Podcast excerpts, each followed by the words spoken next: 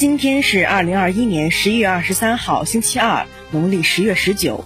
黑龙江日报为您播报的晚高峰国内国际新闻简讯有：近日，一名在美国芝加哥大学求学的中国留学生遭暴徒抢劫枪击身亡的消息，牵动万千国人的心。对此，外交部发言人赵立坚十一月二十二号在例行记者会上表示：“我们对中国留学生不幸遇害深感震惊。”对一个年轻生命无辜逝去感到痛心，向其父母表示深切哀悼和诚挚慰问。我们强烈谴责暴徒的凶残行径。中国政府和中国驻外使领馆一直高度重视广大海外中国留学生的安全。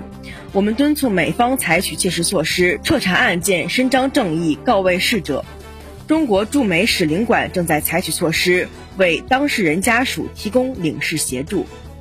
国台办发言人朱凤莲二十二号应询指出，我们欢迎支持广大台胞台企来大陆投资发展，将继续依法保障台胞台企的合法权益，但绝不允许支持台独、破坏两岸关系的人在大陆赚钱、干吃饭砸锅的事。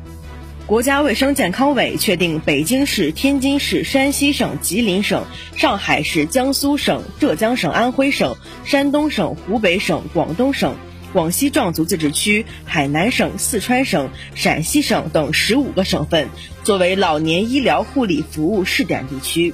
试点时间二零二二年一月至十二月，到二零二三年试点经验向全国推广。二十二号，全球动力电池龙头宁德时代股价再创历史新高，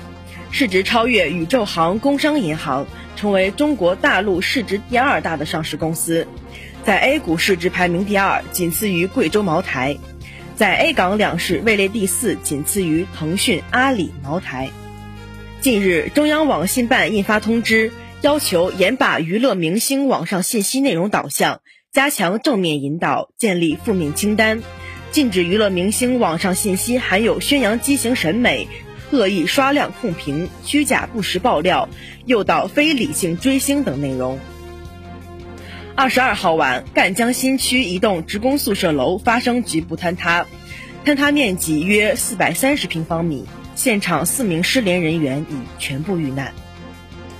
中南财经政法大学拟对即将超过最长学习年限的二十名研究生做自动退学处理，其中十四名博士研究生均于二零一四年入学。根据中南财经政法大学规定。博士生学习年限最长不得超过八年，硕士生学习年限最长不得超过基本学制两年。所在培养单位经多种途径无法联系上学生本人。瞄向制造业高端技术短板，玻璃大王曹德旺出资一百亿元建设的应用研究型高水平大学——福耀科技大学落地福建福州。纯黄、橙色、正红。近年来，中国农业领域科学家成功培育出一系列奇缺花色的农系列牡丹新优品种，填补了国内牡丹花色空白，增添了丰富瑰丽的色彩。